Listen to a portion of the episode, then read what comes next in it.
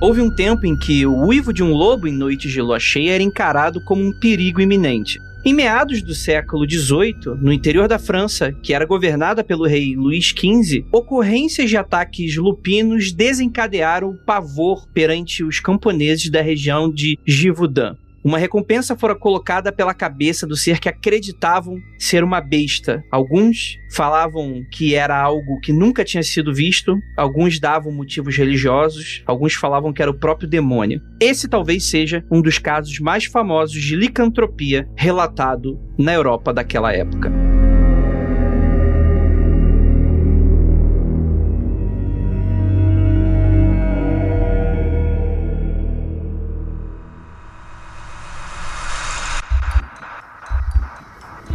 Nada de errado com seu áudio. Adentramos agora através dos seus sentidos. Estamos preparando você para o que vai acontecer nos próximos minutos. Além do que conhece por tempo e espaço, o contato com algo além. Não conte para ninguém e nunca olhe para trás, pois este é Mundo Freak Confidencial.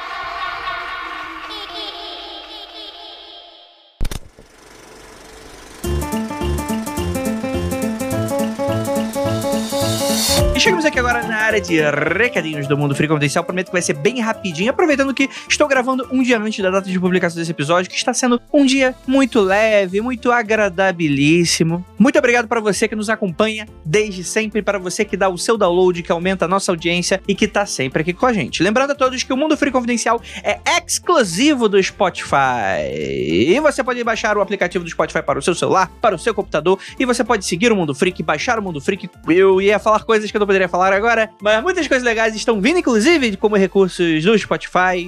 Algumas coisas, inclusive, que já anunciaram, mas que, enfim, gente, não vou, não vou me ligar mais. Mas, gente, cara, muito bom, muito bacana. Muito obrigado para você que deu para sempre o nosso apoio. Lembrando a todos que caso você curta o nosso trabalho no Mundo Free Confidencial, ele não é mais um podcast independente porque ele é exclusivo, mas temos outros projetos da casa que são independentes, como o Popularium, o Criptologia, que em breve vai ter um episódio extra que vai estar tá pipocando aí no teu feed a qualquer momento. Qualquer momento pode ser daqui a 50 anos, mas vai estar tá pipocando coisa nova aí também. E muita coisa legal que a gente está produzindo, você vai lá no apoia.se barra confidencial e você nos ajuda com uma pequena quantia, como se fosse uma assinaturazinha Sabe quando você, criança, assinava a assinatura lá da Recreio? Sabe a revista Recreio? Ou então a Disney Explorer, acho que acho que é assim que se falava. Ou então você assinava aquela do, do Pokémon. Qual era aquela do Pokémon? Pokémon Center? Não, não era Pokémon Center. Era Pokémon. O que que era? Tinha a revista do Pokémon, provavelmente nos comentários alguém vai me lembrar. Vai, assinava a EGM, a Nintendo World. É, você assinava o que? Gente, a Playboy. Tipo, gente, não sei o que vocês assinavam. Você assina o que vocês quiserem da vida de vocês. Inclusive, o Mundo Freak é como se fosse, né? Só que é claro, né? É uma ajuda, mas, né? Você não vai receber nada na tua, nenhum fascículo na sua casa. Fica tranquilo, é apenas uma comparação. Que com o mínimo de 5 reais por mês, vocês já ajudam a gente a comprar o nosso cafezinho mensal ali, a pagar o feed, a pagar os servidores, a fazer tudo bonitinho, tudo nos conformes, manutenção dos equipamentos, as pessoas que estão fazendo os pautas e por aí vai.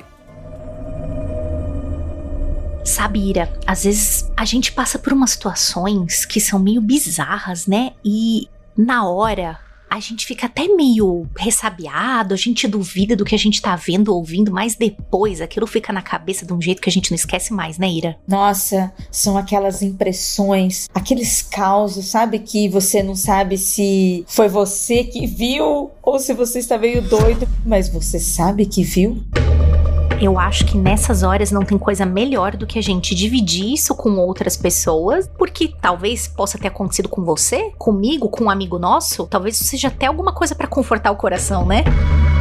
É por isso que toda quarta-feira, às 22 horas, eu, Ira Croft. E eu, Juliana Ponzilacqua. Estamos lá no perfil do Mundo Freak no Instagram ao vivo. Aconteceu no Insta. Nossa live semanal sobre capirotagens e casos insólitos. Esses pequenos casos que acontecem com a gente no dia a dia. Casos de gente como eu, como você que está ouvindo, como a Ira, enfim. Mas ó, não esquece de trazer a sua água, hein? Vamos ver se você vai conseguir dormir depois disso.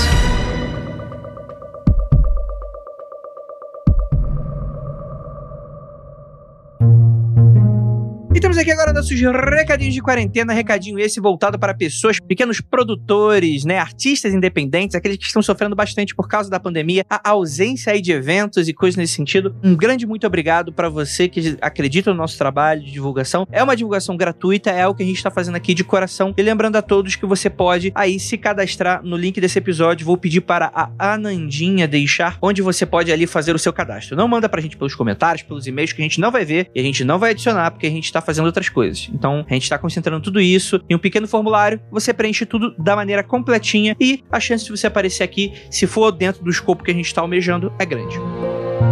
E hoje a gente vai falar sobre a Marina e o Danilo Azevedo. Porque eles têm um negocinho chamado Iluministo. Que é o que, gente? Eles são artesãos, né? Inclusive a família toda é meio que envolvida nesse trabalho. E eles produzem de um tudo. Mais especificamente, a Iluministo é aí uma, uma fabriquinha, uma fabriqueta de luminárias muito bacanas de MDF. Cara, é muito bacana porque é personalizável. Dê uma olhada, vou deixar o Instagram aí para vocês. Cara, fica uma coisa muito bonita. Fica uma luminária zona bacana e você pode personalizar o desenho nela e fica aquela coisa bacana. Talvez até, quem sabe, a gente faça alguma coisa do mundo freak aí com vocês também. Eu acho que eu gostei muito do trabalho, muito bonito. Se você gosta, quer ver alguma coisa diferente na sua casa, dar um ar diferente da sua empresa, do seu trabalho, do que você acredita, do que você gosta, você vai lá na ilume.nisto no Instagram que você vai encontrar coisas muito bacanas. E é isso, gente. Bora lá para esse episódio que ficou muito maneiro. Bora lá. Peace.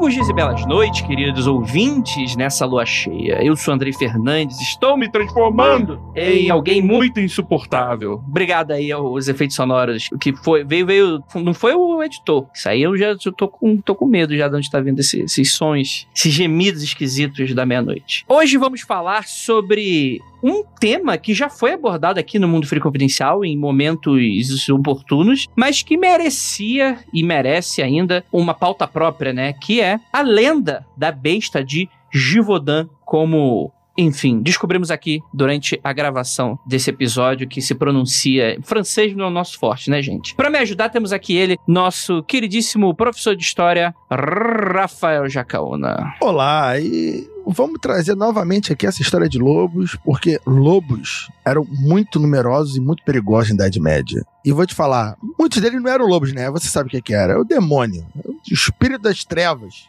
o inimigo.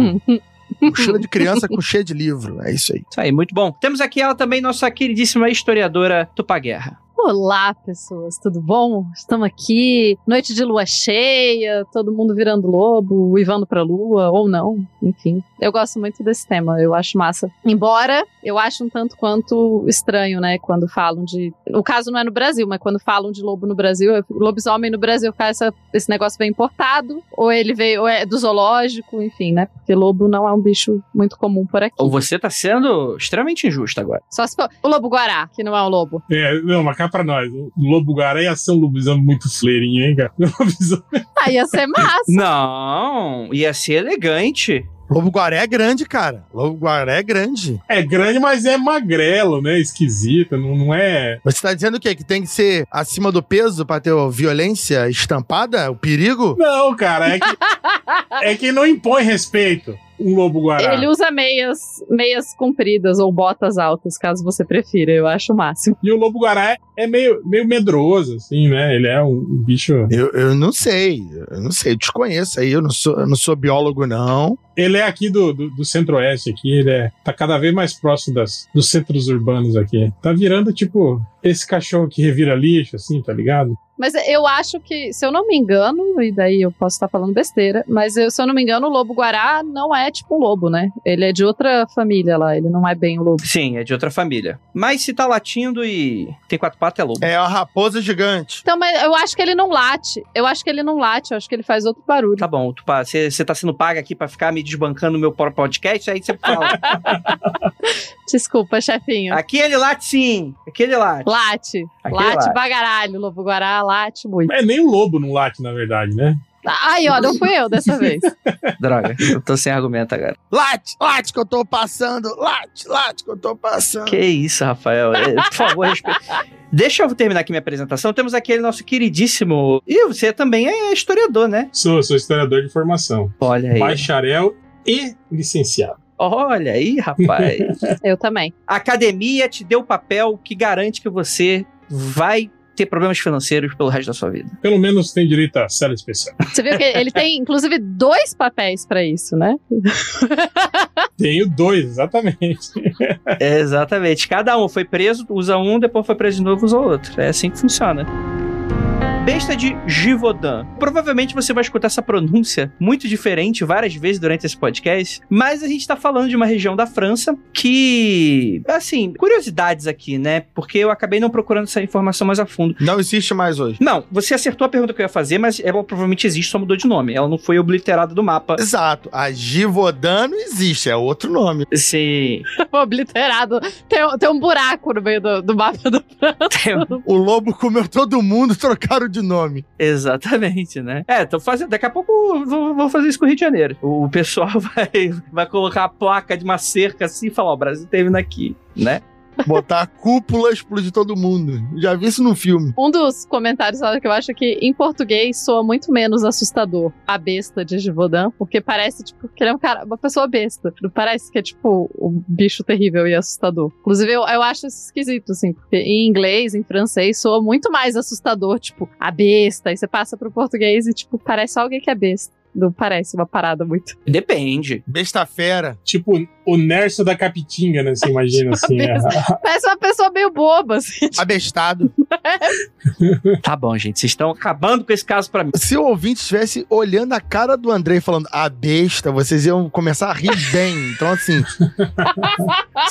ainda bem que vocês não estão assistindo isso. Ai, ai. Posso continuar, gente? E a, a cara do André agora? Pode ir, chefinho. Então, gente, a besta de Givaudan. É, se você já conhece o caso, você sabe que tem uma pequena misinterpretation na minha abertura inicial aí que vocês escutaram, que o Rafael muito bem salientou e pontuou, né? Porque eu cito sobre casos de licantropia, porque é muito comum a gente, do nosso conhecimento contemporâneo de cultura pop, entretenimento e tal, ligar um caso como esse a um caso de lobisomem, por exemplo, né? Que é algo que tá muito no nosso senso comum, né? Qualquer lobozinho mais super desenvolvido, com uma, uma certa denotação aí de inteligência, talvez, moralidade ou imoralidade, uma certa consciência ou inteligência, a gente liga que talvez possa ser aí uma desculpa pra falar sobre lobisomem, né? Mas é um caso que nada liga ele, de fato, à licantropia, né? Apesar de ser um caso bem esquisito, né, gente? Sem dúvida, ele, ele sai dos moldes. é, eu tenho- depois a gente vai começar a comentar mais sobre esse livro aqui, mas o medo de lobos na Europa, ali na França, né, é muito grande, muito grande. Tanto que um dos caçadores que vão ser um dos principais algozes da besta de Vodan, ele já tinha no seu currículo mais de mil, mil e cem, mil e duzentas caçadas bem-sucedidas. Isso é, ele caçou mais de mil lobos. Então, assim, era comum e rotineiro ataques de lobos. Só que a peculiaridade era que a besta de Vodan, ela foi muito numerosa e ela tinha uma, várias características físicas diferentes, né? Então isso tem muita, muita diferença de um caso de ataque de lobo normal. Aí, assim, né? As pessoas tinham muito medo de lobo por, por motivos lógicos. Porque muita gente morria por ataque de lobo todo ano. Os lobos não atacavam só as vacas, os cabritos, né? Os carneiros. Eles atacavam as pessoas e matavam. E assim, eu não sei se as pessoas já viram a foto de um lobo perto de uma pessoa. Porque a gente tá acostumado a achar que lobo é tipo um husky, assim, aquele cachorro. Mas não é, velho. É a parada é muito maior. Ele é tipo, sei lá, do tamanho dos lobos gigantes do Game of Thrones. Só que aquele é o tamanho normal de um lobo. É muito assustador, assim. É tipo uma parada muito assustadora. Não, é- não, calma aí, calma aí. O Game of Thrones é um pouco exagerado. Tem- ele tem uns 3 metros de comprimento, assim, não é tanto. E vou te dizer que talvez em, em 1700 e tralalá, os lobos fossem ainda maiores do que são hoje, né, gente? Ah, sim.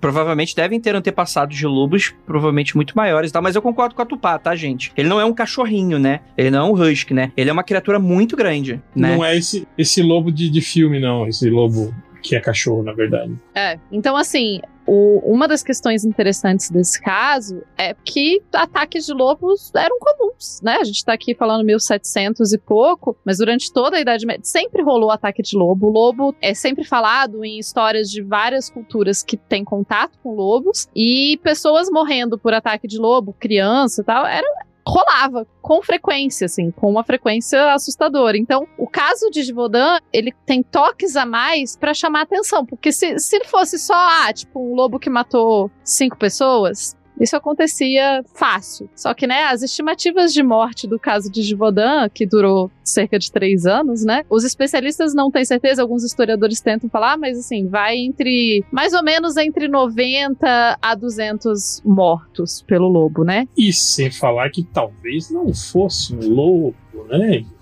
Tem várias características disso, além de, do, desse número gigante que a Tupá comentou, ainda tem características como ele preferia. É, tudo bem que essas características podem ser explicadas por vários motivos, tipo, ele preferia atacar crianças e mulheres, né? Pode se explicar porque geralmente as crianças andavam mais ousadamente na borda da floresta. Por serem menores também, né? Serem menores, as mulheres também poderiam ir lavar roupa, fazer procedimentos ali mais próximo da, da mata e por isso elas eram maior alvo mas ou poderia ter uma inteligência por trás, se você quiser dar uma, uma forçadinha no caso, porque ele vai olhar as mulheres vai atacar crianças e mulheres com predileção. Parece um assaltante, sabe? Vai pensar na pessoa mais vulnerável e que, a que tem menos chance de causar problema para ele, ele vai fazer isso. É, mas isso aí é meio que uma característica de animais que caçam pessoas, né? Eu não sei se vocês sabem. Tem alguns relatos, por exemplo, tinha um parque que ficava entre, entre dois países da África, eu não lembro qual que era. Tinha um país que estava em guerra civil e aí as pessoas fugiam atravessando esse, esse, essa reserva. E, por exemplo, eles, eles tinham o hábito de fazer barulho para afastar os leões. Né? Falavam, ó, oh, vocês batam panelas, façam bastante barulho para manter os leões afastados, né? Só que aí, com o passar do tempo, os leões foram aprendendo que quando tinha esse barulho, tinha uma presa que era mais fácil de se abater do que um antílope, entende? Que era o quê? Eram pessoinhas. Então aí os leões começaram a ser atraídos. Então, quer dizer, o animal, ele é condicionável também, né? Tipo, uhum. ainda mais esse, esse animal, por exemplo, que caça pessoas que está perto de centros urbanos, né? Ele percebe realmente qual que é a presa mais fácil de ser atacada, né? Tal. Então é por isso que eles, eles escolhem, realmente escolhem. Aqui no Mato Grosso acontece muito disso, às vezes nas fazendas aqui, que já invadiram a, a mata, né? Região do Cerrado, por exemplo, acontece muito de, de onças que vão ficando muito velhas e aí elas não conseguem mais, tipo, caçar uma anta, uma capivara, elas começam a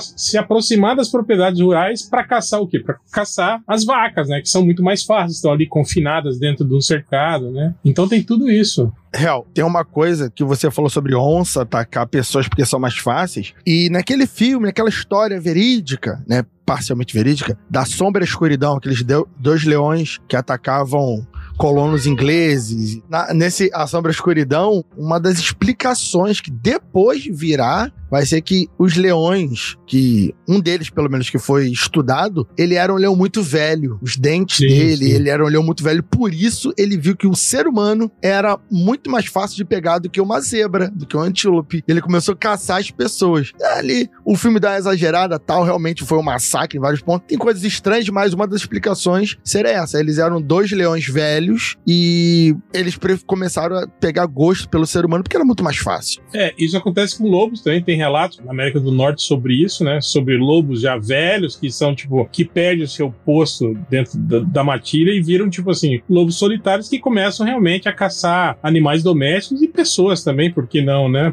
E aí começa a se aproximar de, de propriedades, né? E ficar ali nos arredores, né? E eu não sei se vocês viram um tempo atrás, foi notícia por aí tal, que na Índia eles estavam com uma pesquisa tal, que eles. É genial, gente. Eles perceberam que se eles desenhassem olhos na bunda das vacas, as vacas eram menos atacadas. sim, sim. Tipo, por leões. Porque os leões olhavam e achavam que a vaca vai saber qual lado da vaca tá te olhando, né? Aí eles desenharam isso, diminuiu os ataques. Eu falei, cara, muito genial. E o rolê de bater panela e etc. no Amazonas, né? O pessoal sempre comenta, assim, né? Eu conheci um moço que a onça pegou ele quando ele era criança e tava carregando ele embora, e daí os pais dele bateram um monte de panela e tal, e daí a onça soltou, né? Que fez muito barulho. Então, funciona, mas como, como percebemos, não faça isso com frequência. Só a onça vai. mas no caso, ela soltou. Ele tinha um cicatrizão no pescoço. Nesse caso da besta de Givaudan, você tem vários sobreviventes também, né? Nem todo mundo que foi atacado morreu. E por isso que a gente acaba tendo alguns relatos.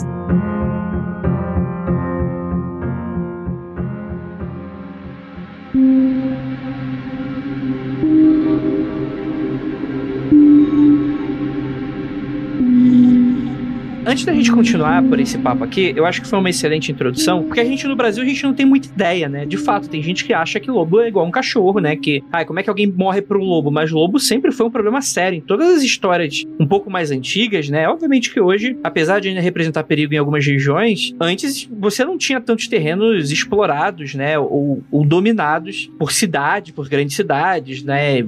Controle de caça e coisas nesse sentido a história do lobo mau ele tinha uma função social frente Sim, à sim. educação das pessoas e das crianças, né? Você tinha que As crianças não entrarem na floresta, senão iam ser devoradas pelo lobo. Exatamente. Então, além de ser um animal de um porte muito avantajado, que provavelmente mataria um ser humano adulto com uma certa facilidade, são animais que eles andam em bando, né? Então, é algo que pode ser muito complicado aí, né? A, a não ser se você for o Lion Neeson, sobrevivente de uma de alguma queda de avião. Caraca, eu só lembro desse filme quando você tava falando de lobo, é perigoso, eu só tô pensando em nisso. Ê, lasqueira. Vocês sabem que esse filme tem uma cena pós-crédito, né? Que estraga todo aquele Não, final. Não apoteótico. sabia. Então assista a cena pós-crédito. Não, você disse que estraga, eu não quero. pra quê, Que né? termina assim, né? Ele se preparando e, e indo encarar o lobo, né? E, tipo, e termina ali o filme, você fica, caralho, morreu, né? Aí tem uma ceninha pós-crédito. Mas sabia que esse, essa, essa profissão que ele tinha no filme ali, existe mesmo? As empresas petrolíferas na, na- na- do Alasca sempre contratam é, caçadores para escoltar os grupos de, de operários que trabalham em tubulação, porque acontece isso lá também, tipo, de, de lobo atacar as pessoas que estão trabalhando na, Imagino, nos oleodutos, essas coisas assim. É porque assim, aqui no, no Brasil, né, Hel? É, geralmente a gente tem esse tipo de problema com onça, né? Mas é muito mais um problema da- das cidades crescerem absurdamente, de repente, né, de formas exageradas para dentro da, da região onde a onça vive. Então, em poucas semanas a onça fica, caraca, eu não tenho nem pra onde ir, né? Mas em muitos outros lugares do mundo, como por exemplo lugares distantes de poços de petróleo e tudo mais, e por aí vai, várias atividades que são dentro de floresta, são em ermos, isso deve ser muito comum, né? Então, não necessariamente pela maldade, mas se eu sou um trabalhador, eu não tô me importando muito se eu tô na casa do lobo, eu só não quero que ele me ataque. E pelo amor do menino Jesus, caçador, garante que o lobo não vai me atacar, assim, né? Eu tenho filho, eu quero voltar pra casa. Eu não quero matar o lobo, mas não quero que ele me ataque também, né? Então, eu imagino que seja bem comum, sim. E essa coisa dos lugares ermos, né? Assim, quando a gente fala, ah, na Idade Média, na Europa e, sei lá, em 1700 e tal, gente tem que lembrar que as cidades eram muito menores, né? Inclusive, as cidades da Europa ainda são menores, né? As cidades da América são bem maiores. Nesse período, as cidades. Tem vezes que a gente lê a cidade, daí é uma um lugar assim, sei lá, 5 mil habitantes. Não é uma. Não são lugares eh, muito grandes. E com isso tinha muita floresta, e daí você vai ter que tinham mais lobos mais próximos, né? Só que com, com o passar dos anos, as cidades europeias aumentaram, as florestas diminuíram, foram praticamente todas derrubadas, e os lobos foram mortos. Então, hoje em dia, isso acaba não sendo um problema tanto na Europa, porque eles mataram todos os lobos praticamente, né? Então. Uma curiosidade, o Japão tinha lobos também, né? Tinha uma raça específica de lobos japoneses que foram extintas, né? Devido à caça. Provavelmente representavam um perigo para as pessoas e, infelizmente, acabaram extintos aí, né? Mas é, é interessante porque a gente tá falando sobre isso, então é bom deixar claro pro ouvinte que um lobo per se já representa uma ameaça do século XVIII, muito provavelmente. Mas aqui a gente começa a lidar com casos extremamente bizarros. O primeiro deles é dito que foi da jovem Jeanne Boulet, de 14 anos. Ela foi encontrada morta e ela apresentava características pouco usuais para apesar obviamente, né, de marcas de garras e mordidas, ela tinha algumas coisas muito interessantes, né? Diziam que seu coração havia sido arrancado e possivelmente devorado. Então isso já começou a, a dar uma certa sensação de estranheza com relação a esse caso. Ô, Andrei, eu acho que esse não foi o primeiro caso dessa fera de Givaudan. Foi, teve um caso antes, mas a menina saiu viva. Teve uma- um caso antes desse que ela sobrevive. Aparentemente, o- o- ela estava com, com o gado dela, né? E, e ela luta contra a besta e um dos touros atacam a besta e daí ela consegue sobreviver. É fantástico, né, Tupá? Porque ela tava com os touros, parece que ela tava alimentando os touros, dando água pros touros, e quando a besta aparece pra atacar ela, os touros começam a se atiçar e atacam a criatura. E a garota se defende com o gado, com os bois. É muito bom. Esse caso eu acho interessante porque a gente tem muita imagem, né? Não imagem, obviamente, foto, mas você tem vários desenhos. E essa Maria, ela foi desenhada várias vezes. Normalmente ela é desenhada com uma lança, tipo, lutando com o lobo, que é muito massa. Mas ela ficou meio famosa ali na região depois por ter sobrevivido ao ataque do lobo. Tem a outra menina que também foi a que enfiou uma lança no lobo. Tem. Ah, tá, é outra. Essa é outra depois. Essa, essas meninas eram bravas. Né? Vai pensando. Mas você tem esse caso dela, da, da moça que morre. Sim. E eu acho o, o detalhe do coração, né? É um tanto. Eu acho que pode ter várias explicações, né? É, Que- na verdade, eu acho que é meio comum eles devorarem as vísceras, né, das pessoas. Tipo assim, geralmente eles abrem a barriga, né, e comem por, por entre as costelas, assim, né. Arrancam tudo que tá ali, né. Daí pra, pra, tipo assim, romancearem de que ele abriu e comeu apenas o coração da pessoa, né, é um, é um pulinho, né, gente. Olha, e eu vou falar que isso é real, porque eu tenho um pincher e de vez em quando, infelizmente, eles. Ele come o coração de alguém? Sim, sim, de vez em quando eles comem um gambá, alguma coisa assim que entra aqui no meu quintal. E eles sempre fazem isso. Eles deixam o gambazinho só no couro, eles abrem a barriga, comem tudo dentro da barriga. É bizarro. Eu já passei por algumas coisas do tipo. Não tenha pincher, eles são bravos. E olha que é um pincher, né. É, pincher do demônio esse seu, já. é, é foda. Não é, pra, não é pra ficar conjurando o demônio pra colocar no cachorro, tá, Jacona? Não é legal. Não, eu tenho cinco, eu não preciso conjurar, não. Eles já se conjuram sozinhos. Outro dia eu cheguei no quintal e tava com giz na mão, olharam pra mim, jogaram o giz pro alto. Eu não sabia o que eles estavam fazendo, não. Essa criatura em si, ela começou a atormentar a galera de lá, né? Dessa região. Principalmente porque, apesar da gente ter falado desse perigo do lobo, ainda assim era uma região movimentada. Era uma região com vilarejos e pessoas mais ativas. Então, não era que, vamos dizer assim, comum, mas os ataques começaram a ficar bastante frequentes e eles eram de natureza muito violenta. Então a galera começou a ficar muito ansiosa e, e, e começar, começaram a se juntar grupos de caças para tentar abater a criatura que não foi bem efetiva nos primeiros momentos. E a criatura era descrita de maneira muito peculiar. Diziam que ela era muito grande, que ela tinha pelos avermelhados e por aí vai. O que diferenciava muito dos lobos da região. Como a gente falou, né? Como você tem sobreviventes, então esses sobreviventes vão começar a descrever, né? Descrevem o mau cheiro que vem da criatura e quando começam os relatos e vão aparecendo, é interessante que começam relatos em mais de uma localidade, é, ou de ataques simultâneos. E daí começa a achar que talvez não fosse, que fosse uma dupla de, de criaturas, e não uma criatura única. E depois isso vai ter implicações num dos caras que mata ele, né? Que, o, enfim, lá pra frente, quando a gente chegar nos, nos caçadores. Só uma coisa que, eu, eu- que a gente não tem muita informação a respeito, eu queria poder assim, encontrar um estudo profundo sobre isso para nos trazer assim exatamente quando foi o primeiro relato e quando isso virou a besta de Givaudan, entende? Quando Mas eu acho que tem relato, tem, Tem. estudo de historiador, tem vários trabalhos de historiador sobre isso. Sim, sim, mas isso que eu queria saber, tipo assim, quan- quando foi que isso virou, tipo assim, a besta? De- deixou de ser ataques de lobos pra virar a besta de Givaudan, entende? Então, pelo que, o, que eu tava lendo, tanto nesse livro que eu tava mostrando pra vocês, que eu dei a- uma lida na época, eu lembro um pouco disso, e pelo que eu tava pesquisando, desde, o, sei lá, dos primeiros ataques dessa garota sobreviveu, do segundo e tal, já era besta, por quê? Quem viu essa criatura, a primeira vítima, essa menina que se protegeu com os touros e tal, ela já descreveu uma criatura que não era um lobo. Afinal, quando, geralmente quando a gente fala de relato de OVNI, de demônio, coisa do tipo, as pessoas sempre têm alguma influência. Ou as pessoas não conhecem nada daquilo que estão relatando e vão relatar alguma coisa que na cabeça delas aparece mais aproximada. O lobo é conhecido daquela galera ali normal.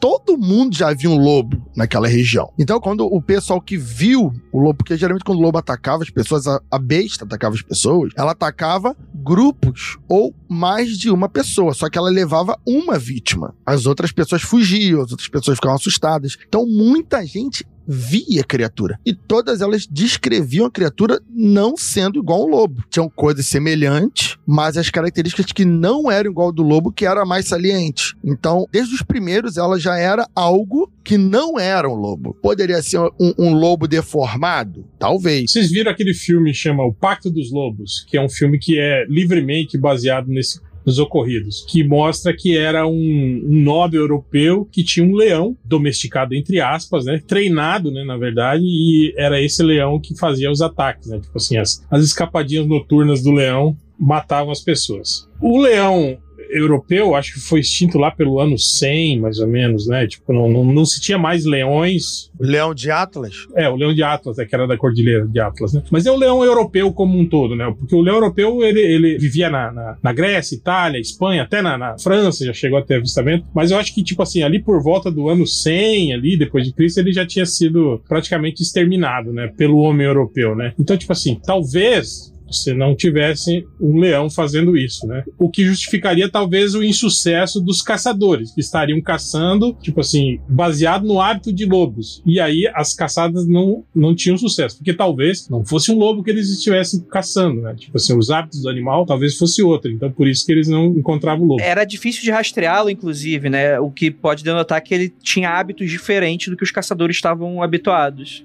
Exato. A gente tem, tem relatos de aparições de urso nessa região da Europa, que também era o urso de Atlas, né, é, Jacaona? Mas também esse urso, ele, ele chegou a ser avistado acho que até 1800, 1800 e pouquinho, né? E esse urso, ele era um urso africano que foi introduzido na Europa, na verdade, né? E isso que, isso que eu queria dizer também para você. Talvez a gente estava ali em 1700, a França já tinha relações comerciais com, com países no Oriente, na África, quer dizer, talvez Daí para alguém ter trazido um animal, por exemplo, o, o, esse urso de Atlas, ele era de pelagem avermelhada, né? Ele andava em duas patas, ele era muito maior que um lobo e talvez os ferimentos que ele provocasse em pessoas fossem, né, dessa natureza, que eles relatavam isso, né? Nessa teoria a gente tem um padre, né, um dos, um dos padres que escreveu sobre, sobre essa questão, né, o padre Trosselier, ele era um ele era pároco de Almont-Aubrac, não sei falar isso em francês, mas é isso aí. Que era na região ali, né? Um, um, dos lugares na região. E ele organizou várias das, das batalhas, entre aspas, né? Das caças a essa besta e tal. E ele foi uma testemunha ocular. Ele viu a besta. E ele descreve ela várias vezes em correspondências. E ele,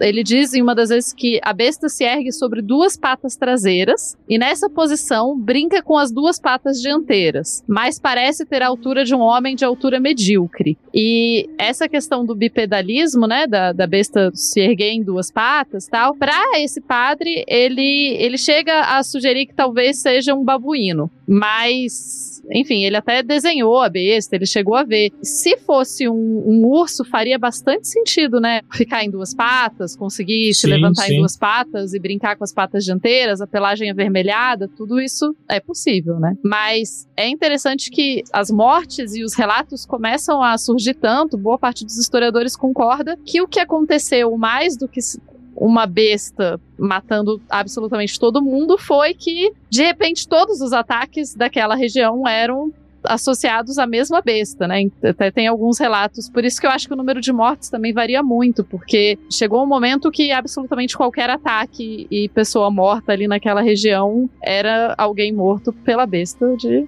É, justamente porque quem não era visto sendo devorado, mas era posteriormente encontrado, se acreditava besta também. Uhum. Então, quem via o ataque, tá, por exemplo, tem um ataque da, das crianças, que virou até uma, uma, uma obra de arte pintada e tal, que foi as crianças que o Luiz XV, se não me engano, que era o rei da época, era o rei da época. Pegou uma das crianças e. Por quê? O que acontece? Tinham os irmãos, os irmãos eles foram fazer coisa de criança, coisa de adolescente no, no, no mato, ali na, na beira da floresta. E o, a besta sai da floresta e ataca os irmãos. Pega um deles e um dos irmãos que poderia, acho que eram seis ou cinco. Sete. Sugere que todo mundo fuja e já que o, o lobo pegou um do, a besta pegou um dos irmãos, que os outros seis saiam vivos. E um dos irmãos diz: não, não, não, não, vamos todo mundo lá salvar o nosso irmão. E a galera pega, a criança ela pega pau e pedra, vai lá e fura a cara do bicho enquanto ela tava mordendo. Eu acho engraçado, acho curioso nesses relatos que a besta ela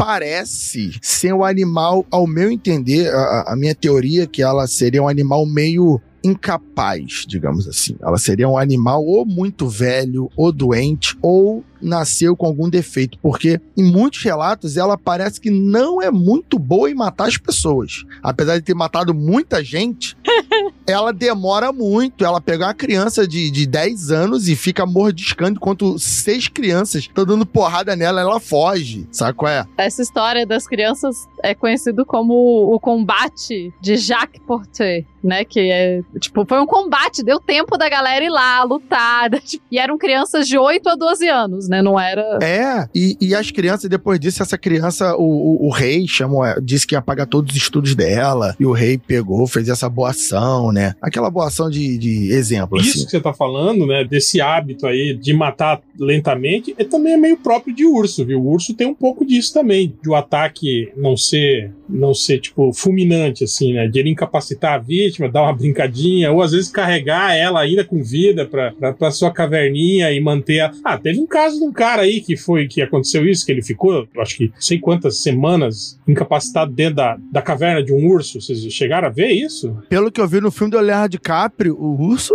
porra, é muito forte. Não, ele é, ele é muito forte. Não, mas isso é um caso real mesmo, de um cara que foi atacado por um urso. O Leonardo DiCaprio sobrevive. Foi arrastado pra caverna. Não foi o russo? Eu acho que foi, foi um russo. Ele ficou Sempre é, sempre é. Semanas ali sobrevivendo, porque ele, ele, ele não conseguia andar, né? Sobrevivendo da água lá que, que escorria dentro da caverna até que alguém conseguiu retirar ele de lá. E tipo, o urso fez isso, manteve ele lá pra quando ele dá aquelas acordadinhas no meio do, Porra, da sua hibernação, faz um lanchinho e volta a dormir, né? isso aí é a maldade do, do urso, a maldade do animal. maldade do animal. Todo quem nunca acordou de madrugada pra dar belisquete? É, esse caso das crianças, é, ele, ele mostra mais um exemplo, ao meu entender, que ou, por exemplo, se a gente for por esse lado que eu gosto muito, se for um licantropo, for uma pessoa que tá, né, com a influência demoníaca, amaldiçoado de alguma forma assim, que ela não era muito hábil quando ela se transformava no, no tal lobo. Ela não era tão habilidosa assim na, na, luta, no combate. Tanto que ela não era tão, apesar de muitas mortes, ela só teve muito tempo. A gente tem que pressupor que o lobisomem também fica velho, né? Imagina um velho de 80 anos vira lobisomem, ele vai virar um lobisomem bem, bem mequetrefe, né? Lobisomem- banguela, né? É, banguela, com artrite, né? Não consegue andar direito, né? Tal. Sem, Pois é. o, fa o faro já meio, né? Meio baleado. Uma coisa interessante, Andrei, quando você falou da região de Givaudan, é que é uma região montanhosa. Então, é, não é uma região num plano, é uma região montanhosa, pelo que eu tava vendo no mapa. E tudo indica que lugares, cavernas e lugares para criatura se esconder deveriam existir aos, às infinitas. Então, assim, achar, caçar na região deveria ser bem difícil, porque apesar da- de terem ataques em toda a região, era sempre a região de Givaudan. A região ali em torno da montanha, da própria cidade, não era em cidades vizinhas, era sempre nessa cidade. E algo que talvez possa ser bastante interessante, por que, que a gente tem tantas informações sobre esse caso? Esse foi um caso extremamente documentado. Então, assim, tem caráter de lenda em diversos desses relatos, porque, vamos lá, né? A gente não tinha uma, uma certa sofisticação tão grande na- nas investigações, você tinha várias pessoas, muitos relatos de plebeus foram adicionados, que talvez possam não ser o caso, como a gente tá falando aqui, mas é um caso extremamente bem documentado, o que talvez seja o que separa ele de várias outras lendas que a gente acha que pode ser muito bem lorota e que pode ter acontecido, só que não tem mais documentação sobre eles, né? O que é muito interessante. E é um caso que durou três anos, né? Foram três anos com esse tipo de acontecimento. A gente comentou do padre que escreveu cartas sobre. Você tinha muita gente que sabia escrever e sabia relatar, que foi juntando informação. E daí o caso foi ficando mais famoso, e daí você tem mais interesse nele. Então você tem os desenhos que eram feitos, você tem as pessoas famosas que sobreviveram, você tem a moça que, que lutou com ele com uma, com uma lança, você tem a outra que salvou as crianças dela, é, várias mulheres que sobreviveram aos ataques da besta, né? E é interessante porque o conde de Givaudan, né, que era, era um padre, ah, era um bispo, perdão. Nesse período você tem isso, né? as pessoas da igreja tinham acesso a propriedades de terra e tal.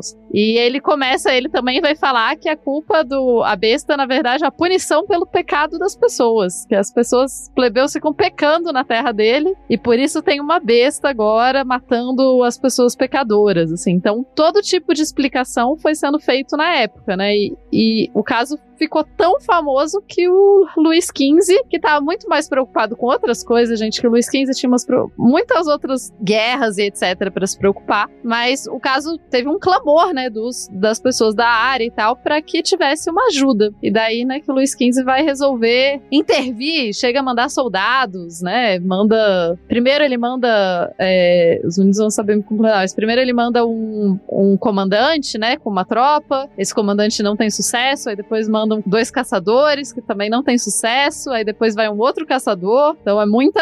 É, digamos que tem um apoio estatal para tentar comandar, combater a besta, né? Sim, o, o, o apoio do, do, rei faz a, o caso ser muito famoso, né, Hel? É, não, e, e é interessante também que era um período tipo, conturbadíssimo para a França, né? Que eles estavam envolvidos numa guerra lá nos Estados Unidos contra a Inglaterra, né? Estavam dando apoio para pro, pros, pros nativos, né? Entre aspas, americanos, né? Para se livrar do, do jugo inglês, quer dizer. Então, tipo assim, chegar ao ponto de uma crise interna de, de morte de pessoas por um animal, ter a atenção do rei num período conturbado como esse, e a ponto do rei ter que, que intervir, mandar alguém lá para resolver uma crise, realmente era algo que estava incomodando mesmo, que estava que tava fazendo um barulho, né, dentro da sociedade francesa da época, né? É, a França estava quebrada, né? Tava tipo Brasil, né? Tava quebrado, tava desmontado. Então, qualquer coisinha que o rei pudesse fazer para dar limpeza de barra, provavelmente ele ia tentar. Tanto que ele vai mandar esse, esse caçador profissional, o primeiro caçador lá não vai ter sucesso, várias semanas caçando não vai ter sucesso. Vai mandar um segundo caçador profissional na área que vai dispensar o primeiro grupo e esse segundo tendo sucesso. Daqui a pouco o André vai ler ali,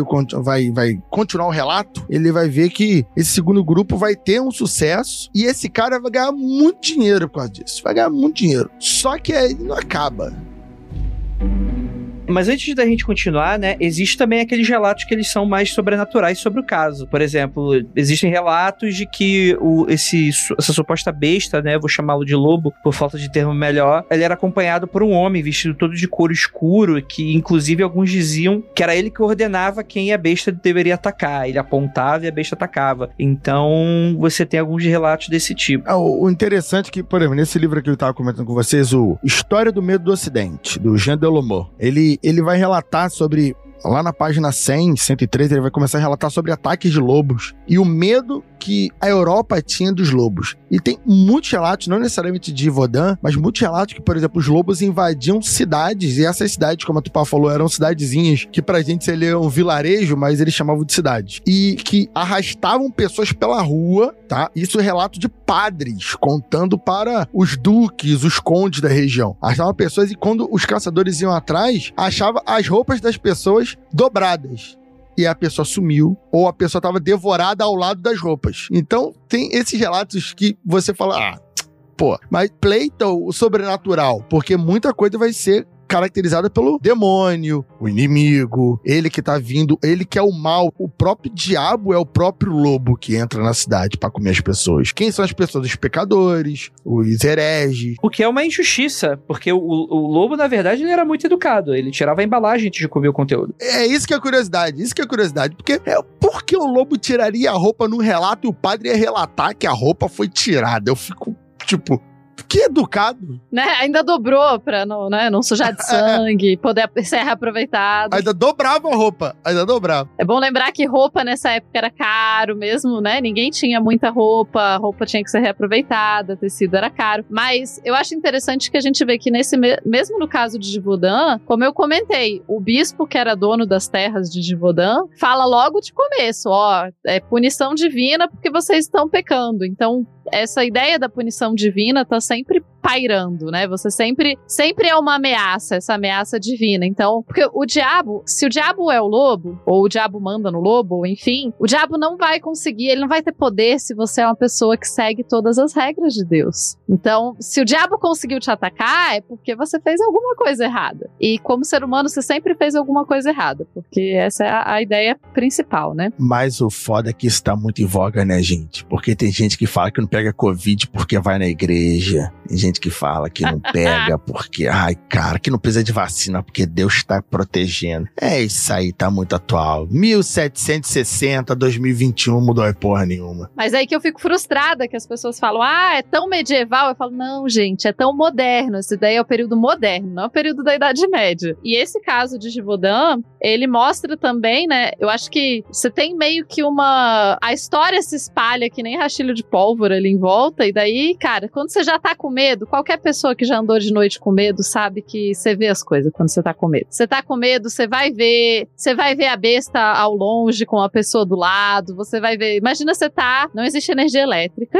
Imagina que você tem que ir depois de escurecer de um lugar pro outro, passando perto da floresta, sabendo dessa, que tá rolando, que muita gente morreu naquela região. Você não vai, você não vai tranquilo. Isso não vai ser uma coisa simples na sua vida. Então, você tem os relatos e tem muito essa coisa de, ah, o, ou tinha o cara do lado, ou a criatura se parecia com Satanás. É, tinha a história também que falavam que ele sugava o sangue do corpo das vítimas e que as vítimas eram encontradas sem sangue, o que provavelmente, na real, ele cortava jugular e, enfim, né? Mas você vai tendo toda essa coisa. Eu acho que desde o começo, quando fala, ah, arrancou o coração, né? Você é fácil você ver como que isso ganha esses tons mais assustadores e sobrenaturais, né? Uhum. É, e como também a história vai saindo um pouco do controle, porque muitos desses relatos, inclusive, é, são contradicentes, né? Alguns vão falar algumas coisas, outros vão falar outras, e que você vai ver como que essa história vai se alastrando. Mas dando continuidade sobre isso, houve, houveram várias tentativas de caçadores tentando rastrear a criatura. Vários desses relatos falam que a criatura era muito difícil de ser encontrada. Até mesmo quando encontrada,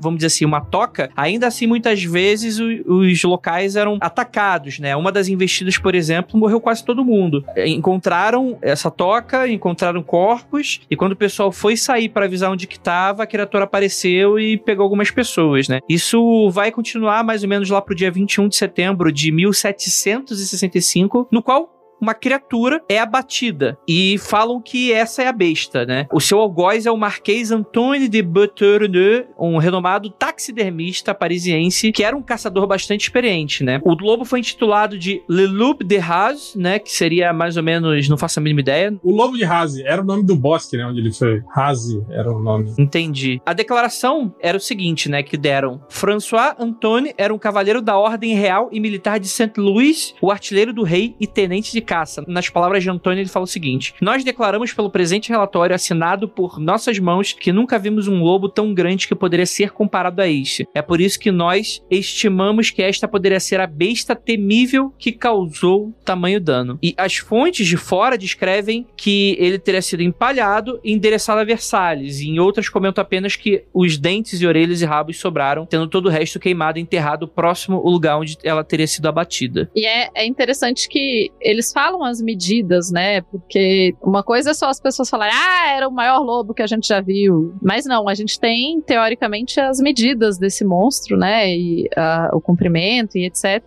E como as pessoas estavam acostumadas a ver lobo, então é de se esperar. Aqui vai aquela teoria de novo de um lobo mais velho, né? Porque se ele é um lobo maior, provavelmente ele viveu mais, né? Não, não só assim, mas enfim. E esse lobo, a princípio, o Luiz XV tá convencido, tá todo mundo convencido que acabou o problema. Matamos o lobo, tá tudo bem, agora volta tudo a paz, tá tudo tranquilo. Mas isso dura muito pouco tempo, né? Eles falam que o lobo tinha aproximadamente 87 centímetros de altura. A gente pesquisando aqui o tamanho médio de um lobo, um lobo adulto, ele, ele pode chegar até 81 centímetros. Então, de 81 para 87, e se a gente levar em consideração que em 1700 e tralalá, esses animais provavelmente viviam muito mais do que vivem hoje, né? Tinham, tinham mais condições de sobreviver porque a caça era muito a caça a eles, né, era muito menor. Tinha várias pessoinhas para eles caçarem. É, não é uma diferença tão grande assim, né? Tipo, para dizer que nossa. Ah, mas se você for levar em consideração que ele pode chegar a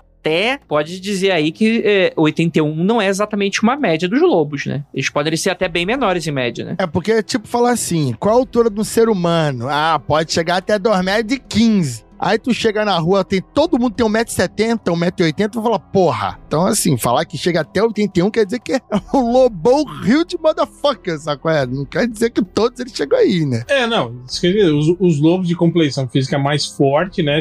São vistos assim, né? Aqui, ó. 81 centímetros de altura e até 80 quilos, né? Então, tipo, você tem aí um que tem 87 e 90 quilos, 10 quilos a mais. É isso que eu tô falando, tipo, não é algo tão fora. É sim, Hel. É sim, Hel. Ele tá com peso maior do que o normal e tá com quase a altura máxima dos mai... do maior lobo já registrado. Isso é muita coisa, cara. E quase 10 centímetros a mais faz uma diferença grande quando é 80 centímetros, né? Não, é, é muita coisa. É um lobo muito grande. É, e sem falar que provavelmente é o tipo de coisa que não foi nada. Que, tal- eu, eu entendo o que o réu tá falando. Não é nada monstruoso a ponto de ser parecido com os relatos mais escabrosos, né? Que diziam que ele. Sim. não é o lobo do crepúsculo, entendeu? Não é o lobo do crepúsculo. O cara tomando uma, de um golzinho, tomando uma Kombi, sei lá. Sim, então, mas é por isso que talvez o, é enfático os soldados e os investigadores de falar, ó, pelo tamanho avantajado, muito provavelmente essa é a nossa criatura. Talvez porque não se encontravam criaturas desse tamanho todo lá, mas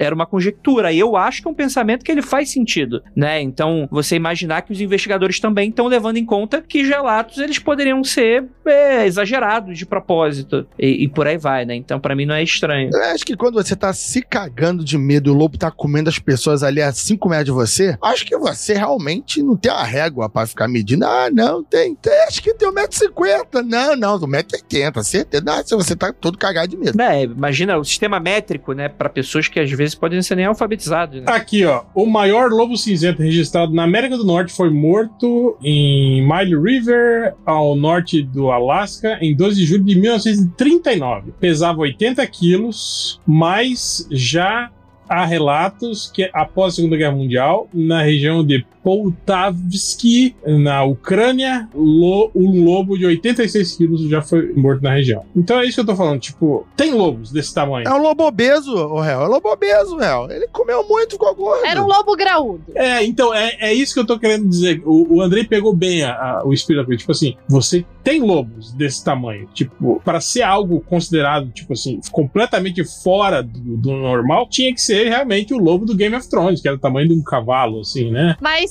eu acho que os próprios investigadores da época não estão necessariamente achando que é um lobo do tamanho de um cavalo. Assim, eles estão considerando que era um lobo maior do que a média dos lobos que eles encontravam, né? Sim. Não, mas é que eu tô falando com base nos relatos da criatura, né? De que ela era gigantesca, que andava em duas patas, né? e Tal. Sim, mas real. Agora procura aí, já que você tá no Google, procura aí o tamanho médio dos lobos de Givaudan em 1760. e você vai ter a ideia. Porque se o lobo de Givaudan. Olha só, se o lobo de Givaudan tinha 60 centímetros, esse caralho desse lobo tinha 80, ele era um gigante.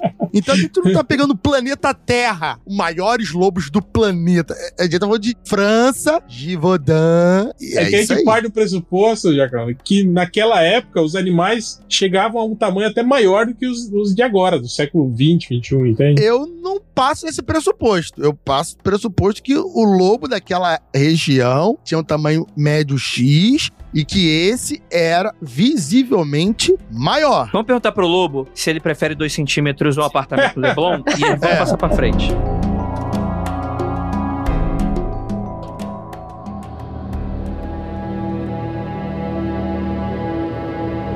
Eu acho interessante, né, que o lobo, ele ou foi empalhado ou não, mas tem desenhos, né, das o pessoal de sociedade olhando o lobo empalhado, assim, todo mundo. Eu acho que é bem provável que ele tenha sido empalhado e mandado a Versalhes. E o cara ganhou uma recompensa, né? 9 mil libras. Ele ganhou ali foi e prestígio e era considerado um grande herói, o caçador e tudo mais. Só que isso foi em qual mês? Isso foi em setembro, né? Só que dura muito pouco tempo, porque começam a aparecer novos relatos. Algumas, algumas se diz já de relatos já em dezembro, outras histórias vão falar de relatos que vão demorar quase um ano para começar a acontecer, mas de novo, a gente lembra que nessa época existiam ataques de lobo, eram relativamente comum, só que na primavera de 1767, né, duas crianças desapareceram e encontraram uma jovem decapitada. E daí aí que você tem mais a ideia de um, de um, de um homem, né, junto com o lobo e que não era só um lobo. Opa, eu acho curioso desses casos também, porque assim, olha,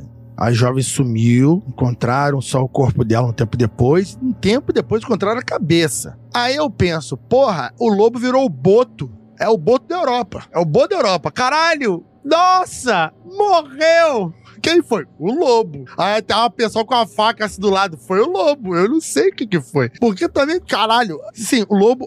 Esse é o ponto. O lobo a, a, jovem morreu e a cabeça sumiu. Dias depois encontraram a cabeça. Porra! Se fosse o lobo, ele teria comido alguma coisa. E provavelmente não seria a cabeça, que é praticamente osso, sabe qual é? É mais fácil que alguém arrancou a cabeça da garota e deu uma bicuda, desgraçado na maldade. Mas não é, foi o lobo. Mas os relatos começaram a aparecer de novo de ataques e tal. E mais assim, o caçador demorou dois meses, ele assinou lá o contrato, provavelmente ele colocou o contrato que ele só tinha um mês de garantia, né? Porque supostamente a equipe dele ficou para caçar a suposta fêmea, que ele achava que era um casal, né? Ou suposto macho. E filhotes também, né? Sim, só que aparentemente eles não acharam acharam e o trabalho foi dado como concluído e ele ganhou os 9 mil libras, que assim, na época deveria ser uma fortuna muito gigante. Mas vocês estão ligados também que isso aí era uma oportunidade perfeita para assassinos. Sim. Exato. Para malucos, né? Se livrarem de pessoas e jogarem a culpa no, no, no, no pobre, da pobre da, da besta de Givodan, né?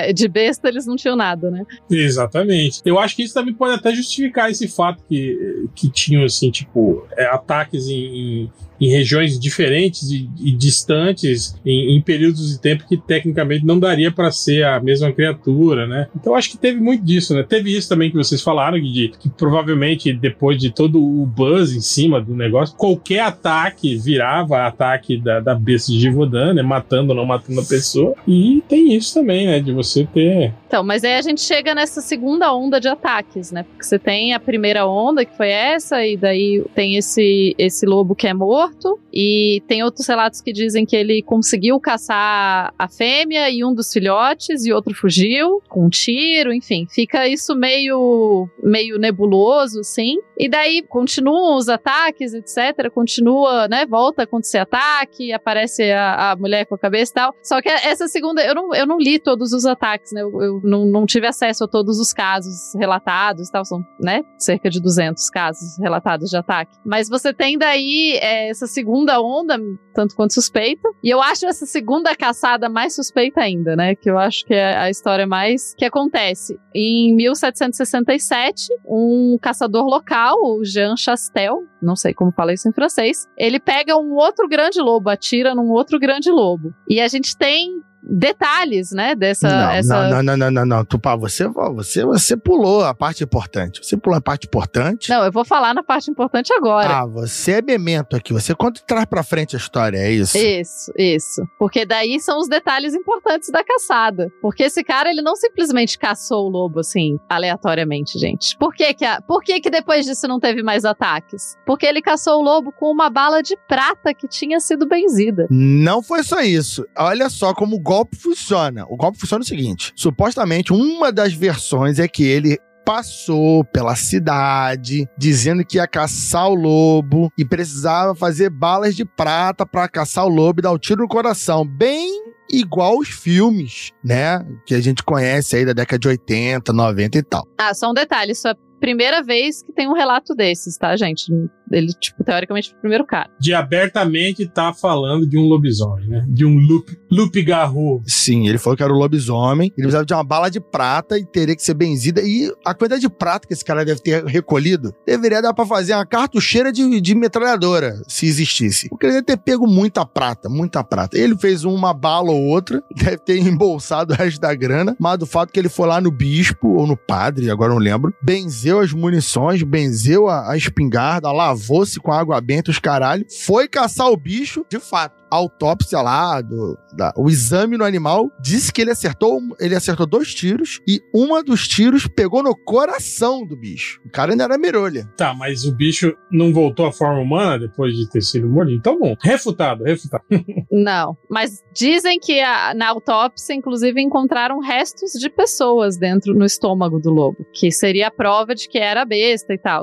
É, isso, isso é, é, é possível. Mas aí, réu, só voltaria à forma humana se ele fosse hominídeo. Ele sendo lupino, ele nasceu de lobo, ele não volta à forma humana, ele morre e fica na forma de lobo. É um lobo. É um lobilo, lobo. O lobis lobo. É um lobis lobo. É um tropo, tropolica. é o lica-lica. É, Ah, a gente, ó, você pode partir desse pressuposto. Exemplo, se um lobisomem, enquanto ele é lobisomem, numa noite de lua cheia, ele transa com uma fêmea de lobo. E aí Exatamente. tem filhotes. Ah, Exatamente, entendeu? É, é É um é um.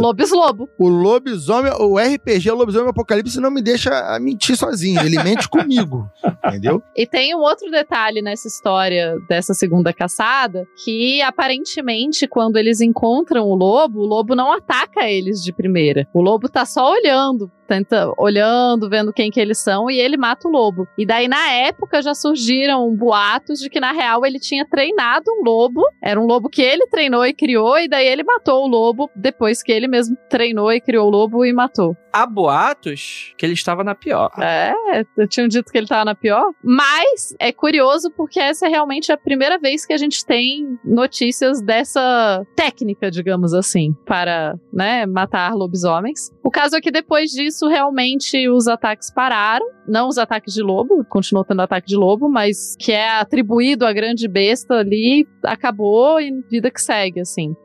Mas tem, uma, tem um relato interessante aqui, que eles falam que os restos mortais dessa fera foram enterrados e depois foram encontrados, e que pesquisa recente descreve que esse ser se tratava, na verdade, de uma hiena, que bate com aquela nossa teoria lá no início, que nessa época, obviamente, que um monte de, de nobre e viajante traziam animais exóticos dos trópicos ali para a região da Europa para serem, serem exibidos, para terem em casa, e desses animais aí é, fugirem e ficarem um tempo, passarem um tempo ali na, na floresta, é, é um pulo, né? Então, essa, essa teoria de que ah, eles, eles desenterraram tal, é um pouco difícil porque não, não era tão marcadinho assim onde que foi enterrado, né? Então é um pouco suspeito dizer que necessariamente eram esses restos mortais. Mas uma das teorias, sim, é que é um bicho que foi colocado lá, né? Como você falou, algum nobre trouxe, alguma coisa assim. Então você pode. Tem gente que diz de uma hiena, tem umas outras teorias que falam de um, um lobo mais antigo, tipo um ancestral dos lobos que ainda sobrevivia e por isso vivia ali. Você tem a possibilidade, né? O, o próprio padre lá no, na época já falou de um orangotango, tem a ideia do urso, tem muitas teorias de qual seria. E se fosse. Orangotango não, babuíno. Babuíno, perdão, obrigada. O babuíno e tal.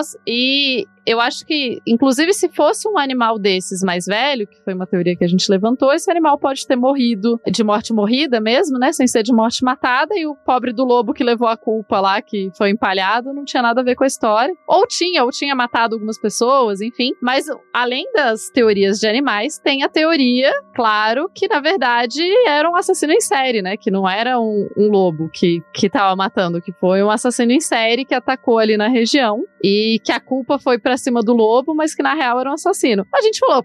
É possível que alguns dessas mortes aí no meio tenham sido assassinato, né? Tipo, da moça que foi decapitada e daí encontraram a cabeça depois. E tipo, é, não parece muito de lobo, enfim. É possível, mas essas são algumas das teorias e o que se especula, né? Assim, teve inclusive em 1911 tem um, um ginecologista de Montpellier, o Dr. Piech, que fala que, na verdade, os ataques da região tinham sido feitos por um grupo de sádicos que torturava as pessoas ali numa outra questão, e daí é, de nobres sádicos que pegavam as pessoas, torturavam, matavam e jogavam os corpos e inventaram a história do lobo para cobertar. Então, eu, eu até nem acharia isso tão absurdo se não fosse o fato de que alguns ataques da besta não deram certo e, tipo assim, pessoas viram, né, que, tipo, se fosse uma...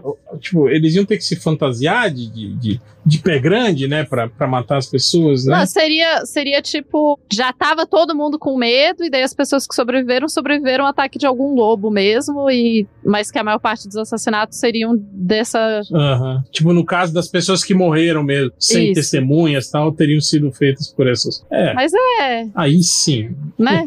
Tem também a outra teoria que era alguém vestido de lobo. É muito conspiratório, né? É, Eu acho um tanto quanto conspiratório mesmo. É tipo um clube secreto de nobres sádicos que matam as pessoas e fingem que era lobos. Apesar de que é, eu acho isso plenamente plausível, né? Mas só acho que, tipo assim, né? Se você fosse enumerar as possibilidades, essa seria uma das últimas que eu. Assim, essa, essa teoria do, do clube de nobres, eu acho que ela teria um inconveniente que o rei, quando entrasse na, na jogada aí, É, ia acabar, ia acabar a parada, né? como ele é um cara, né, que concentrava o poder nele e tal, qualquer nobre muito importante da região, provavelmente o Luiz, o Luiz ia saber todo mundo ali. Alguém ia bater a bola pra ele, a planta pra ele, ó, é isso aí, é os nobres aí que estão fazendo. Porque ele, o, ele não é só que ele era absolutão lá no local, saca? Ele dominava todo mundo, os grandes nobres, todo mundo queria um favor dele, então eventualmente alguém ia contar pro Luiz, eu É. acho. Então essa, esse aqui é o problema. Mas um nobre, talvez dois, agora um clube, vários sabendo, muito provavelmente se fosse um, ao- o coleguinha dele ia querer um favor do Luiz XV e ia contar, ia dar plano. E eu acho que é isso que você fala. Sempre que é muita gente envolvida na conspiração, é mais difícil da conspiração funcionar, né? Mas tem um outro caso que é mais ou menos relacionado, né? Que ficou famoso que em 1777, então 10 anos depois, realmente aconteceu uma mulher que foi assassinada por um homem que fingia ser um animal. Essa Marie, Marianne Thomas, que era conhecida como Bernie Cat, que não faz nenhum sentido esse apelido, mas tudo bem. Ela foi encontrada gravemente ferida na cozinha da casa dela e ela falou que ela tinha sido atacada por um animal. E daí se investigou o caso e tudo mais. E tanto o padre e o cirurgião, né? Lembrando que os padres nessa época também era meio que a pessoa que entendia de qualquer assunto e ajudava em qualquer coisa, eles vão falar que não, que os- as feridas dela não são compatíveis com um animal, e daí eles acabam descobrindo que foi uma pessoa, que ela foi assassinada com, com uma pessoa que estava fantasiada de animal. Então. Mas isso assim, é um crime de 10 anos depois e tal, mas isso levou a teorias de que a besta de Verdun era, na verdade, uma pessoa fantasiada. Mas é- esse eu acho bem improvável. Difícil, né? Uhum. Mas provavelmente esse, esse, esse sujeito aí se beneficiou da lenda, né? Imaginou que se ele se fantasiasse de, de bicho e não, iam, não ia cair a culpa sobre ele, né? Iam falar, ah, a besta voltou aí, ó. É a besta. É o Boto. Mas assim, o fato é que pra literatura, pros filmes, etc, e pra região, esse caso ficou, né, gravado, assim, se você for visitar a região onde tem, tipo, tem estátuas de lobos, tem todo um folclore criado em volta, né? Tem a estátua daquela menina que tá dando a lançada no, no peito do lobo, né? É, muito bom, velho. Que é, que é uma estátua bem famosa, na, provavelmente na região de Givaudan, que uma, uma jovem, acho que 14 anos, 15 anos, tá com a lança, daquela lança de guerreiro, caçar javali, sabe qual é? Enfiando no, no, no peito do lobo. E uma das coisas interessantes que a gente passou meio direto é que os caçadores e as pessoas que iam atrás do lobo, a maioria delas relatavam que efetivamente elas acertavam um tiro no lobo. Ah, é, tem isso. Elas verdade. acertavam, viam o animal sangrando, viam o animal fugindo e elas tinham certeza que ele ia aparecer morto. E nunca aparecia morto. Ele sempre voltava a atacar dias depois e tal. Então eles também têm um, um- um- mais um tom aí de sobrenatural da, da história que a criatura, ela não era que ninguém acertava tiro nela. Pelo contrário, a galera acertava tiro, só que a criatura, ao ser atingida por dois, três tiros, fugia e depois ela voltava. Sabe? Isso que é o mais estranho. O que pra mim reforça a teoria de que era mais de um lobo. Eu acho que essa galera tirava em algum outro lobo aleatório e, e o lobo, né, não necessariamente, não todos os casos, enfim, mas devem ter matado vários outros lobos nesse processo, achando que era besta e enfim. Mas é que tá, Tupá. Geralmente, quando o, o caçador ele atinge o- a sua vítima, tu tá caçando, digamos, um animal, outro animal, sei lá, uma gazela. Tu dá um tiro na, na gazela, tu não espera necessariamente que ela caia na hora, a não ser que você dê um tiro Sim, na sim. cabeça cabeça dela. Mas o caçador faz o que? Ele vai atrás. E daí ele não achava nada. Exatamente. Eles não achavam nem outro lobo, nem a besta, não achavam nada. Então não é nem questão de, ah, mataram vários outros lobos. Eles não achavam nada, sabe? Eles perseguiam, pegavam os rastros e não tinha nada no final da- das trilhas. Né, e várias das histórias falam, né, de, de pessoas que acertaram a besta e a besta não morria. Mas eu, eu acho que foi, tipo, a minha teoria é que, tipo, foram muitas histórias que foram associadas ao mesmo bicho, assim. Pode até ter rolado algum bicho, mas que a galera foi ficando com medo e daí tudo que é morte ali na região ou ataque. Você já tá com medo quando você é atacado por um outro bicho, você vai dizer que era besta, o bicho dobra de tamanho. A gente sabe quando você vai contar as histórias, né? Sobre essa questão aí do, do, do atirar e não acertar, a gente tem que ter consciência também de que as armas de 1760 eram armas, não, não tinham a eficiência das armas dos, do final do século XX para cá, né? Então tem essa, essa questão. Outra coisa também, animais de grande porte, assim, é, geralmente não são muito fáceis de matar, assim, né? Ainda mais com uma arma meio rudimentar, assim. Então é comum você ter que acertar dois, três, quatro tiros para só conseguir abater o animal. E como você mesmo falou, Jacão, né? era uma região de montanha, provavelmente de difícil acesso, então para um animal, tipo, mesmo nessas condições, conseguir fugir e, e entrar em algum lugar que não fosse muito acessível para as pessoas, eu acho que não deveria ser muito difícil, né? Então, acho, acho plausível, assim, de que não vejo muita sobrenaturalidade no fato de você acertar o bicho e depois não encontrá-lo. Eu não sou caçador, eu não sei qual é o, o, o nível de dano de você acertar uma arma da época na lomba de um lobo. É um mosquete, né, cara? A gente faz o seguinte, a gente usa a tua lomba, a gente testa. Quanto tempo você demora pra morrer? Tô um pouco mais pesado que o lobo, de repente eu resisto mais. Mas esse que é o ponto, réu. Mas tem que ser, né, tem que ser como arma de época. É, a munição do mosquete da época, assim, eu não sou especialista em armas de fogo, muito menos da arma de fogo da época, mas até onde eu sei, elas causavam mais dano do que as munições, sei lá, de armas de pequeno calibre atuais, porque elas eram redondas e elas, quando entravam na pessoa, elas faziam um estrago da caralha. Porque elas não eram bonitinhas pra ir em linha reta, elas saíam de qualquer forma, então elas davam muito, elas rasgavam, davam um dano muito grande quando acertavam. Eu sei, mas é por isso que eu falo, ainda mais pra caça. É, essas balas que não têm, é, digamos assim, um formato aerodinâmico, né? Tipo, ela perde muita eficiência, ainda mais pra tiros a longa distância. Provavelmente, quando você vai caçar, você vai, você vai atirar de não muito perto, né? Então é isso que eu tô falando, tipo, nesse sentido, essas armas antigas, né, elas não tinham uma eficiência tão grande quanto as armas mais modernas. Então era muito comum, né? Imagino que naquela época até você tem que acertar muito mais de, de três, quatro tiros para abater um animal grande, né? É, verdade, verdade. Mas o, o cara que matou com a arma de prata, Deu dois. né? é, uma das versões, uma das versões dele deu dois tiros, mas uma das versões diz que ele atirou de 15 metros de distância. Ele atirou É. de 15 metros pra, porque ele tinha que acertar o coração e ele conseguiu fazer esse efeito a 15 metros. É, provavelmente o primeiro tiro já deixou o bicho debilitado, né? E o segundo ele conseguiu ser mais preciso. né? Esse foi, foi o que menos se cogitou sobrenaturalidade, né? Esse, né? É, eu puxei um negócio outro aqui, mas é, eu acho que, que não é tanto, não. Não precisava muito, não. É que eu acho que ele foi muito documentado, né, esse caso. Ele não é um caso que, mesmo na época, as pessoas não, não cogitaram tanta coisa sobrenatural. Embora você tenha o desfecho do cara que usa bala de prata e falou que era um, um lobisomem e tudo mais. Antes disso, você não tem muito relato sobrenatural sobre o caso. Fora, claro, o padre afirmando que era punição divina, mas até aí, né? Ah, mas até aí tem hoje, né? A gente pode falar uma coisa, Andrei, que é o seguinte: por que bala de prata? É, não, e tem esse rolê também, né? De que esse. esse... Porra, o Andrei tava ali com a cara de que explicar. Ah, ele ia explicar.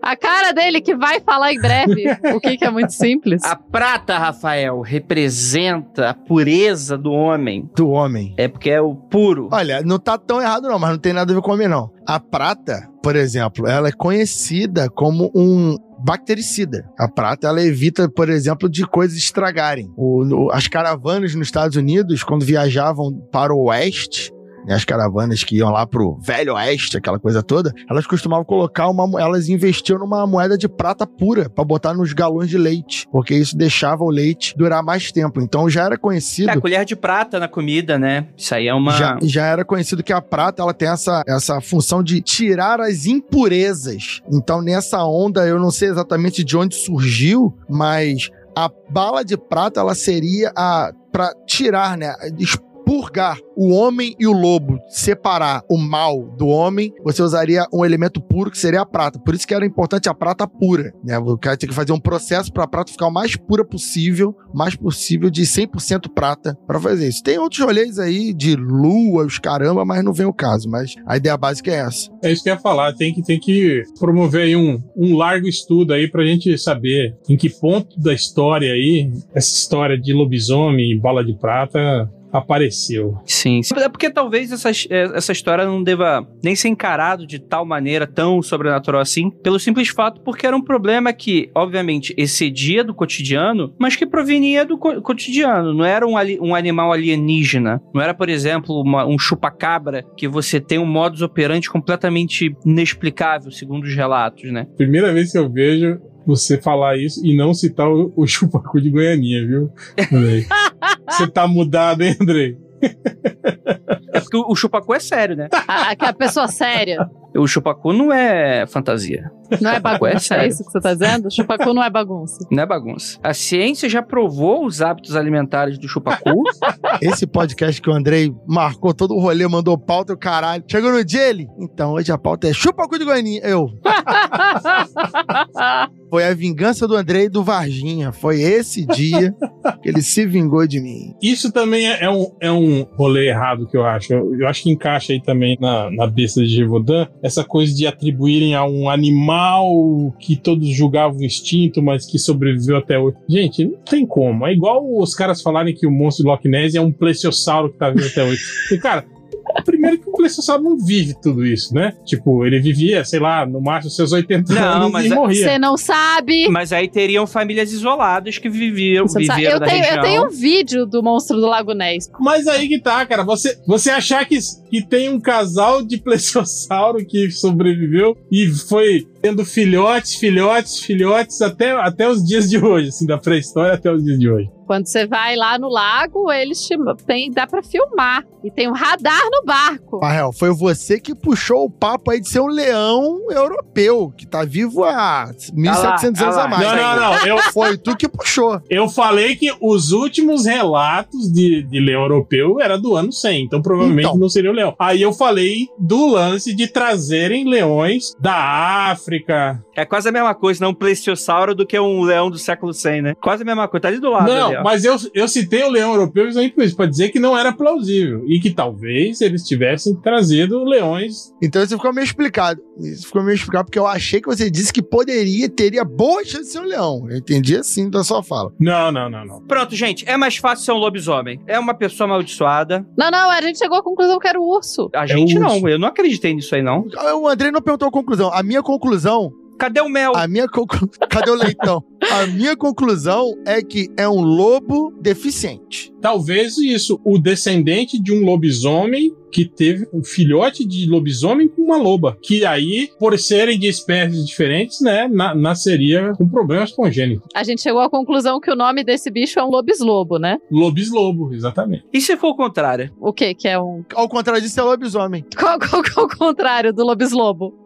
Ele é um homem? É, é um... Não, não. Homens-homem. Porque o que acontece? Um lobo é mordido por um homem pelado no meio da selva e o lobo, ele começa a se transformar no meio homem, então vira um lobo peladinho. Ah. Em noites de lua cheia, ele se transforma em, em, em gente. Em homem. Não, não. Na noite de lua cheia, ele se transforma nele mesmo. É só fora da lua cheia que ele se transforma. É por isso que é, que é difícil de se esconder ele. Ele tem que ficar bem escondido. Lua minguante, né? Na lua minguante ele vira homem. Pode ser também. Ah, entendi. Mas assim, a teoria do Jacaúna de ser um, um, lobo doente, etc., vale lembrar que no relato daquele caçador que conseguiu o lobo empalhado, o lobo que era grande, etc., ele fala que um dos filhotes que ele abateu, né? Teoricamente ele abateu um dos filhotes e o filhote tinha uma má formação aí. na boca, tinha uma boca dupla, uma coisa assim. Então. Tá aí. É, são os lobos pré-históricos, o casal que foi tendo filhotes entre eles, entre eles, entre eles, e aí. É igual o PlayStation plesiosauro. Estão vivos até igual o plesiosauro. E aí tem má formação por causa disso. O réu, ele fala que não pode ser o Lago Ness lá, mas ele fala de um lobo pré-histórico, cara, há 10 mil anos atrás, até aí na França. Esse é o réu. Eu acho, a minha teoria é essa, que é- foram vários ataques de vários bichos diferentes, até porque começa a ter, a ter relatos de ataques que aconteceram ao mesmo tempo, no mesmo dia em cidades diferentes. É tipo, ah, eu acho que tem mais a ideia. Não que não tenha tido algum bicho lá, mas eu acho que a- essa teoria é mais plausível, assim, que foi um, um grande medo que gerou e todo e qualquer ataque passava a ser atribuído à besta. E as pessoas que viram e sobreviveram têm muito isso. Você tá morrendo de medo, aí você, você vê um bicho, você acaba lembrando do bicho que você já, já achava que sabia como que ele devia ser, né? Sim, e a tendência é, tipo, em, em situações de pânico, desespero, você sempre ter essas memórias traumáticas, né? Tipo, você não se lembrar exatamente de como era. A sua mente meio que dá uma fantasiada, aumenta as paradas, né? Então, não acho muito confiável nesse tipo de relato, assim, de sobreviventes que viram uma criatura gigantesca e blá blá. Né? É, não teria motivo do porquê ela desapareceu, né? Se não fosse alguma coisa nesse sentido, né? Mas enfim, gente, muita conjectura, mas o que, que você acha, nobre ouvinte? Chegamos aqui no final desse episódio maravilhoso, gostaria muito de agradecer a esses maravilhindos. E deixe suas respostas nos comentários e gostaria apenas de lembrá-los que não olhe para trás.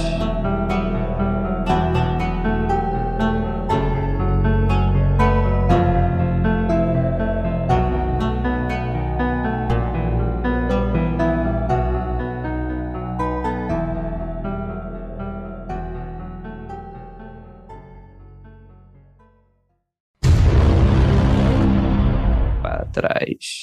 Porque o homem-homem vai te pegar.